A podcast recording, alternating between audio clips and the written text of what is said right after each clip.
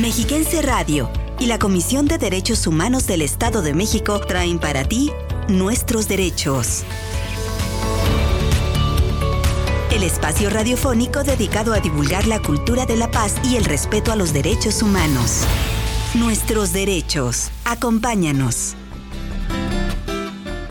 Apreciables amigas y amigos de Escuchas, es un gusto saludarles como cada martes en una emisión más de Nuestros Derechos, el espacio de la Comisión de Derechos Humanos del Estado de México, aquí en Mexiquense Radio. Bienvenidas y bienvenidos.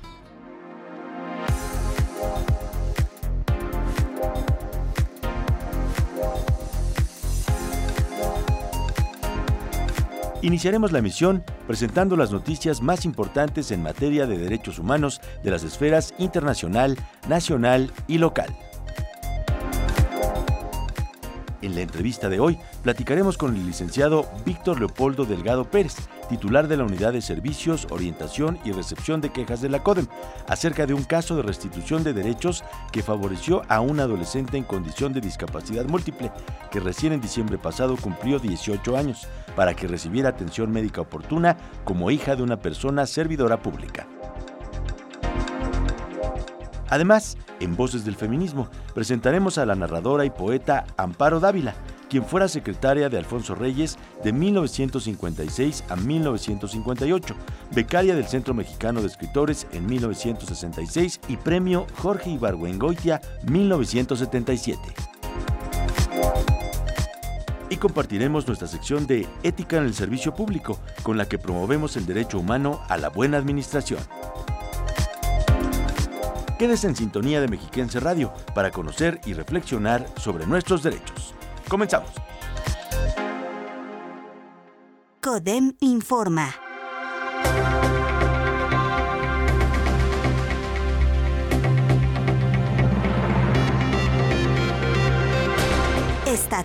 En el marco de la tercera ocasión de la celebración del Año Internacional de las Familias, la titular de la Casa de la Dignidad y las Libertades, Mirna García Morón, aseguró que es el momento propicio para comprometernos a impulsar investigaciones, políticas y acciones sociales, empresariales y gubernamentales que favorezcan el bienestar absoluto de las personas en el Estado de México para un buen desarrollo de las familias y el respeto a sus derechos humanos. Nacional. Entre acusaciones de debilitamiento y falta de autonomía, Rosario Piedra Ibarra, presidenta de la Comisión de Derechos Humanos, presentó al Congreso de la Unión su informe anual de actividades 2023. Internacional. La oficina de la Organización de las Naciones Unidas en Haití documenta en 2023 más de 8.400 víctimas directas de violencia de las bandas, lo que supone un aumento del 122% respecto al año anterior. Los secuestros, las violaciones y la pérdida de medios de subsistencia dejan a miles de niños, niñas y jóvenes vulnerables al reclutamiento. La Organización de las Naciones Unidas pide a todas las partes que participen pacífica y constructivamente en el proceso político.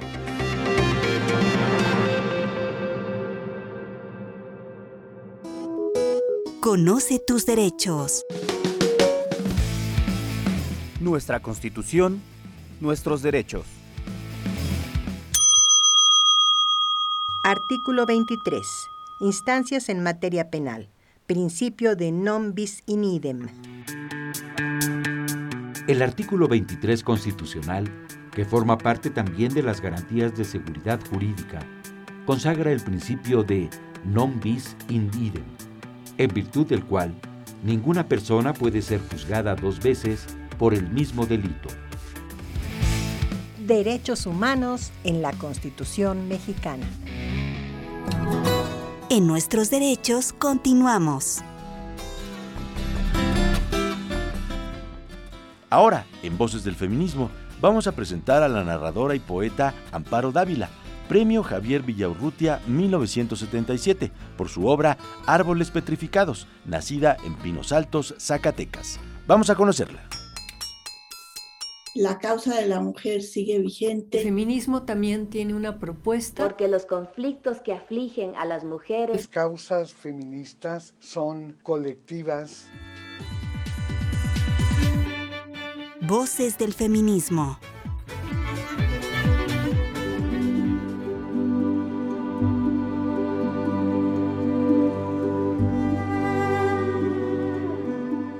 Mi vecino, el señor Rojas, pareció sorprendido al encontrarme sentado en la escalera.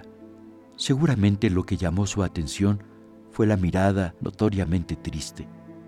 Me di cuenta del vivo interés que de pronto le desperté. Siempre me han gustado las escaleras, con su gente que sube arrastrando el aliento y la que baja como masa informe que cae sordamente. Tal vez por eso escogí la escalera para ir a sufrir.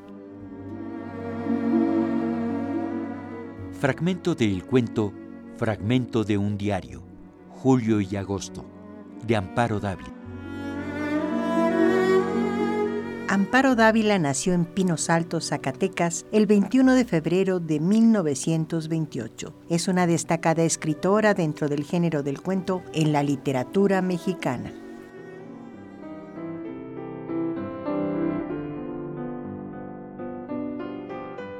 Sus estudios los realizó en San Luis Potosí. Fue secretaria de Alfonso Reyes de 1956 a 1958 becaria del Centro Mexicano de Escritores en 1966, Premio Javier Villaurrutia 1977 por Árboles Petrificados. Recibió la medalla Bellas Artes 2015 por sus sobresalientes aportaciones al arte y la cultura de México. Y fue Premio Jorge Ibargüengoitia de Literatura 2020, otorgado por la Universidad de Guanajuato. Su obra cuentística está considerada entre las más singulares de México durante el siglo XX y ha sido incluida en diversas antologías icónicas del género, como El cuento mexicano del siglo XX de 1964, de Manuel Carballo, y Other Fires de 1986, de Alberto Mangel, entre otras. Lanzado por primera vez en 1974, el Premio Bellas Artes de Cuentos San Luis Potosí en 2018 cambió su nombre a Premio Bellas Artes de Cuento Amparo Dávila. En 2020, la Universidad de Guanajuato le otorgó el Premio Jorge Ibargüengoitia de Literatura por su trayectoria. Murió en la Ciudad de México el 18 de abril de 2020.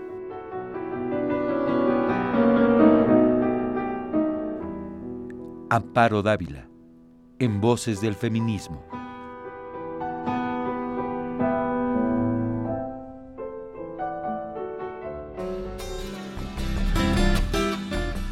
Compartimos ahora con ustedes el material que preparamos acerca de las acciones que la CODEM lleva a cabo como parte de sus tareas de protección de derechos y atención a las personas usuarias. Acompáñenme.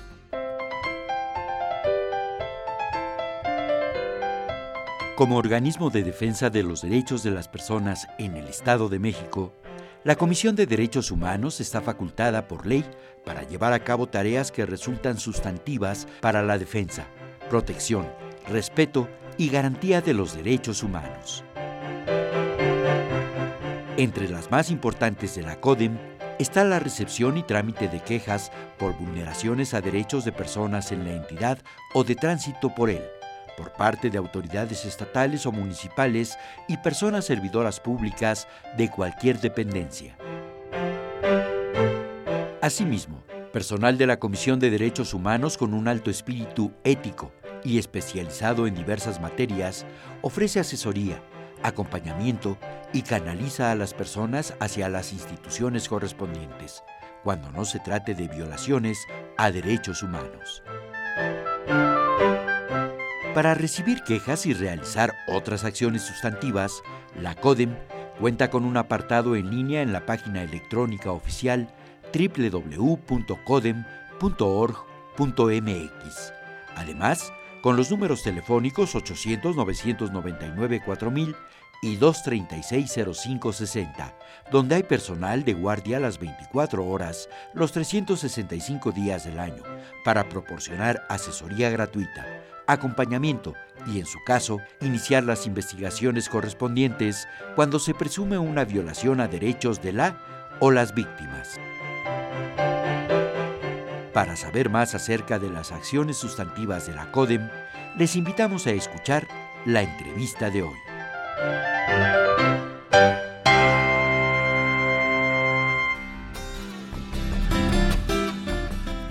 La paz exige cuatro condiciones esenciales, verdad, justicia, amor y libertad. Con esta frase de quien fuera el Papa Juan Pablo II, vamos con nuestra entrevista de hoy. La entrevista. Amigas y amigos, saludamos con mucho gusto al licenciado Víctor Leopoldo Delgado Pérez, titular de la Unidad de Servicios, Orientación y Recepción de Quejas de la Comisión de Derechos Humanos del Estado de México. Muchas gracias, licenciado. Bienvenido a Nuestros Derechos. Gracias por la invitación. Cuéntenos antes que nada, ¿cómo inició el caso del que nos va a platicar en esta emisión? Con todo gusto, Mauricio. Este, esta solicitud inicial nos llega primeramente por correo electrónico. Una de las formas o los medios a través de las cuales la ciudadanía nos puede hacer llegar solicitudes iniciales para analizar y en todo caso eh, realizar las acciones que de acuerdo a la naturaleza del caso lo permita es precisamente esto. El correo electrónico es un medio muy favorable, es un medio al cual hoy toda la población tiene eh, casi en su mayoría el poder encontrar la forma o el medio de enviar. Entonces nos envían esta solicitud y es de una persona que es servidora pública es derechohabiente de una institución de salud y nos refiere que su hija cuenta con una condición de discapacidad física y mental. Esta acaba de cumplir en ese entonces, nos los envió por ahí del mes de noviembre del 2023. Acababa de cumplir la mayoría de edad. Sin embargo, previo a ello, pretendió realizar un trámite para afiliarla con motivo de la dependencia económica la cual le fue negado por no estar en el supuesto y después fue, además, fue reprendida por la supuesta extemporaneidad. Es decir, va, trata de hacer el, el el trámite y le dicen, no, no estás en tiempo, entonces también es, es regañada de alguna otra forma, teniendo como consecuencia que se le negó la atención médica a su hija, quien además de la condición que acabamos de referir de dependencia económica, también tiene una condición de discapacidad en una, y su salud además comprometida, acreditándolo esto incluso porque nos manda documentos en los cuales el propio instituto así determina precisamente esta, esta condición especial. Efectivamente, de los, de los antecedentes se le niega el derecho humano a la salud de la hija de esta servidora pública, ya que se, además se le condiciona la atención al pago de consultas, así como a la firma de un documento de crédito en blanco. Nos precisó que cuando pidió la entrevista con el director del hospital, si bien fue recibida, sufrió intimidación y discriminación, aunado a la negativa del servicio mencionándole que el trámite tendría una duración de un año, en lo cual no estaban obligados a brindarle el servicio a la hija de esta servidora pública, motivo por el cual solicitó la intervención de esta Comisión de Derechos Humanos. ¿Cuáles son las acciones más importantes que se llevaron a cabo para la restitución de derechos en esta situación específica? Atendiendo a la naturaleza de los hechos y, la, sobre todo la premura que a la persona le implicaba la atención a su hija por cuanto hace al acceso a la salud, el derecho que tiene precisamente para que se le brindara el mismo, lo primero que hicimos es solicitar medidas precautorias o cautelares a fin de garantizar y salvaguardar el derecho al trato digno, porque además la forma en cómo había sido objeto de este trato, ¿sí? y el acceso a la salud.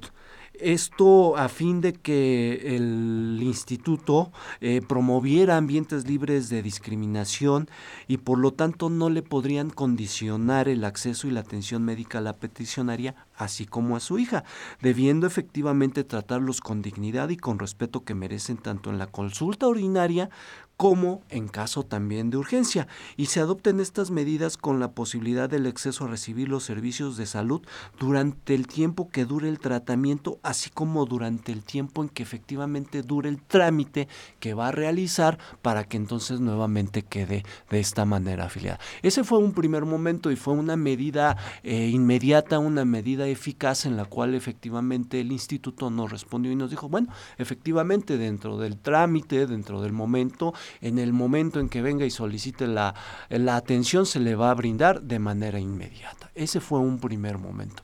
Posteriormente, ya, ya, con, ya avanzado el momento, efectivamente ya solicitamos la la restitución de las medidas, en este caso a través del MERIDE, que es el mecanismo de restitución inmediata de derechos. Licenciado, ¿podría explicarnos de esta modalidad para ayudarle a la gente que es el MERIDE? Claro, este mecanismo es de restitución inmediata de derechos cuando la Comisión de Derechos Humanos advierte que se están afectando los derechos humanos de alguna persona, en particular de, en este caso, del derecho de acceso a la salud, inmediatamente le solicitamos a la autoridad y sobre todo partiendo de que advertíamos de que efectivamente se tiene que garantizar el derecho, sobre todo porque esta persona estaba eh, dentro del sistema como asegurada y tenía que dársele ese, esa posibilidad de tener acceso. Entonces se le solicita a la autoridad que tomando en cuenta los antecedentes de, del asegurado, tomando en cuenta de los antecedentes de la servidora pública, se le restituyera de manera inmediata a través del trámite administrativo más inmediato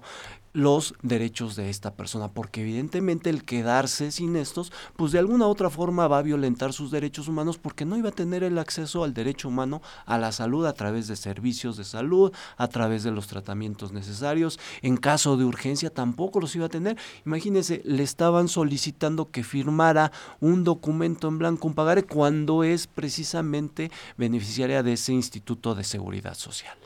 ¿Cuál es la importancia de la restitución de derechos para las personas afectadas? La importancia es sobre todo eh, analizar y en el momento proceder de manera inmediata el realizar las acciones necesarias para que la persona en ese momento efectivamente se vea beneficiada con esta, con esta acción de la Comisión de Derechos Humanos y se proceda a darle el servicio que le corresponde. Es decir, actuamos, analizamos, observamos y de manera inmediata solicitamos a la autoridad, al servidor público que corresponda, el se le otorgue este derecho, atendiendo nuevamente a la naturaleza de cada uno de los asuntos. Amable auditorio, hacemos una breve pausa y en un momento continuamos con nuestra entrevista de hoy. Di no. Únete en contra de la violencia hacia las mujeres y las niñas. Escucha y apoya a las víctimas de violencia. En la CODEM recibimos quejas, ofrecemos acompañamiento y brindamos orientación y asesoría jurídica especializadas. Llama al 800 999 4000. Dino y únete en contra de la violencia hacia las mujeres. Comisión de Derechos Humanos del Estado de México. Seguimos platicando con el licenciado Víctor Leopoldo Delgado Pérez, titular de la Unidad de Servicios, Orientación y Recepción de Quejas de la CODEM. ¿Puede comentarnos cómo contribuye la CODEM al respeto de los derechos de las personas como parte de sus atribuciones? Claro que sí, Mauricio. Fíjate que la ley de la Comisión de Derechos Humanos del Estado de México, en su artículo 13, establece una serie de atribuciones que le compete a la Comisión de Derechos Humanos, tanto en la parte preventiva como en la parte correctiva. Una de ellas es la de conocer de quejas, iniciar de oficio investigaciones sobre presuntas violaciones a derechos humanos, lo reiteraba yo en este caso en particular, el solicitar a las autoridades o servidores públicos competentes medidas precautorias o cautelares, solicitar informes respectivos, procurar la mediación y la conciliación, que es un medio alternativo de solución de controversias. Hoy en día es un tema tan importante que ya hasta tenemos una ley general de mecanismos eh, y medios alternos de solución de conflictos. Proporcionar orientación y asesoría jurídica, que es lo que hace esta unidad de reciente creación en donde la cual la presidenta precisamente nos ha hecho énfasis en resolver de manera inmediata, entendiendo la naturaleza de los asuntos, los problemas que cotidianamente la población nos hace del conocimiento a través precisamente de estos mecanismos. Eh, emitir pronunciamientos, formular informes especiales, pero sobre todo me quiero detener en uno que es también de suma importancia y que tiene que ver precisamente con este tema de los grupos en situación de vulnerabilidad, que es elaborar y ejecutar programas de investigación investigación y difusión en derechos humanos de grupos en situación de vulnerabilidad. Y me regreso un poquito al caso que, que estamos hoy día aquí comentando con ustedes. Como saben, Históricamente las personas con algún tipo de discapacidad han sido excluidas, tratadas de manera diferenciada y negativa a través de la discriminación. Y de acuerdo a la Organización Mundial de la Salud, existen más de mil millones de personas en el mundo con alguna discapacidad, mientras que en México, de acuerdo al censo del INEGI en 2020, reportó 20 millones 838 mil 108 personas que representan el 16.5% de la la población mexicana. ¿Y por qué voy a estos programas? Porque esta parte preventiva también efectivamente le corresponde a la Comisión de Derechos Humanos. Y para esto, eh, en el mes de diciembre, a principios precisamente de este mes de diciembre, la presidenta, junto con su gran equipo de trabajo, presentó la guía de los derechos de las personas con discapacidad. Y es que precisamente es un documento muy ágil, un documento en el cual todo mundo puede tener acceso a esto y a través de los cuales te da estos pasos y te da estas enseñanzas, sobre todo para visibilizar estos grupos en situación de vulnerabilidad y hacer sus derechos efectivos. Como hemos visto, es una cifra realmente importante y a veces pensamos que no existen, pensamos que no están, pero ahí están, son más de 20 millones en México que debemos de atender y que debemos efectivamente vigilar que se respeten sus derechos humanos, como este en particular a través de este mecanismo. Por favor, ¿nos explicaría cuáles son algunas de las funciones de la unidad de servicios, orientación y recepción de quejas que usted encabeza? Claro, fíjate que una también muy importante es, como lo reiteraba yo, es la mediación y la conciliación. También derivado de todas y cada una de las solicitudes que llegan a esta unidad, que es ahora el primer filtro, analizamos también el contexto y cuando aquellas no repercuten en violaciones a derechos humanos graves, se turna a este centro de mediación y conciliación para para que también, de acuerdo a las atribuciones que ellos tienen, concilien a las partes, lleguen a un acuerdo, la sienten en una mesa y efectivamente se pueda llegar a un arreglo entre ambas partes. Claro, de manera satisfactoria, porque muchas de las ocasiones y la bondad precisamente de los medios alternos de solución de conflictos es esta, que deje satisfecha a las partes. Una determinación emitida por un tercero imparcial, siempre alguna de las dos partes lo va a dejar insatisfecho. Entonces, esta es la bondad también de la mediación y la conciliación y esto es parte también importante del trabajo que hace hoy en día la Comisión de Derechos Humanos.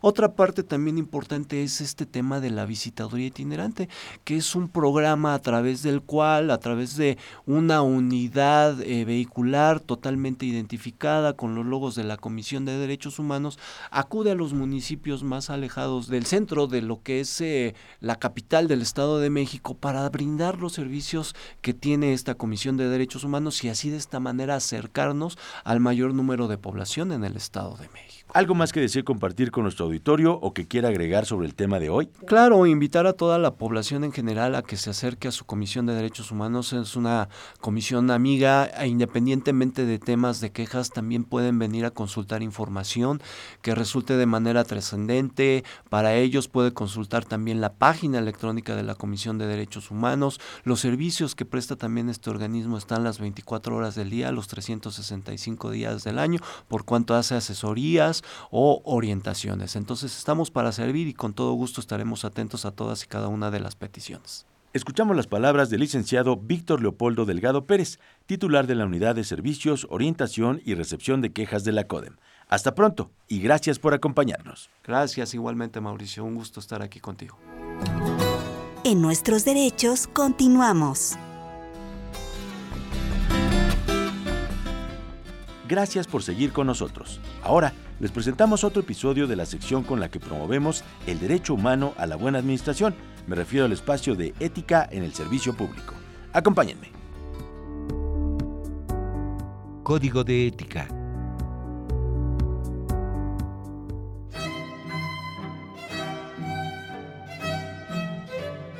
En palabras de Thomas Jefferson, cuando alguien asume un cargo público, debe considerarse a sí mismo como propiedad pública.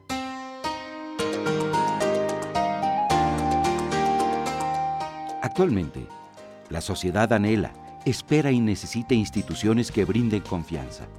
Las personas servidoras públicas deben ser factores de cambio, erradicar paradigmas, dignificar el servicio público y trabajar por el bien común.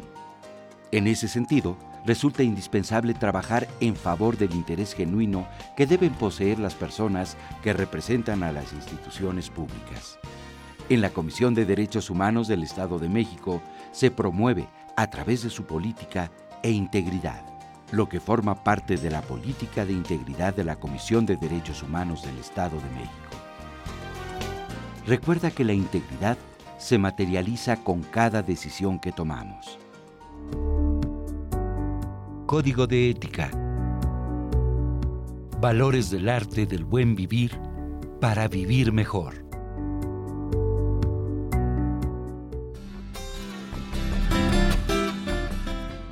Les recordamos que estamos completamente a sus órdenes en la Comisión de Derechos Humanos del Estado de México, las 24 horas del día, los 365 días del año, en la página oficial codem.org.mx y en los números telefónicos 722-236-0560 y en el 800-999-4000, Lada sin costo. O si lo prefieren, pueden seguirnos en nuestras redes sociales y entrar en contacto en Facebook, donde estamos como Comisión de Derechos Humanos del Estado de México en X, arroba Codem, Threads e Instagram, Derechos Humanos-Edomex.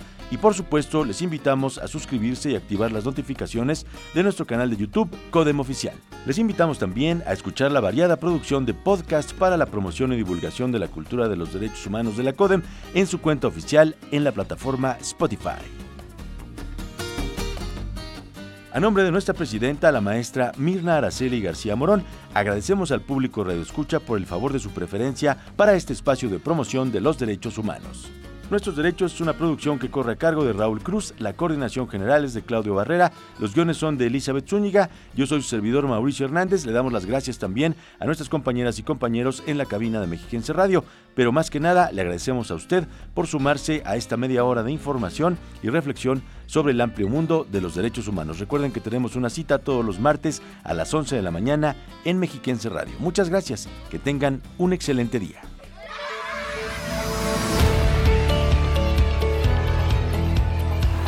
Respetar los derechos de los demás y hacer que respeten los tuyos es la forma de vivir en paz y con dignidad. Conoce tus derechos. Defiéndelos. Y no te pierdas la próxima emisión de Nuestros Derechos.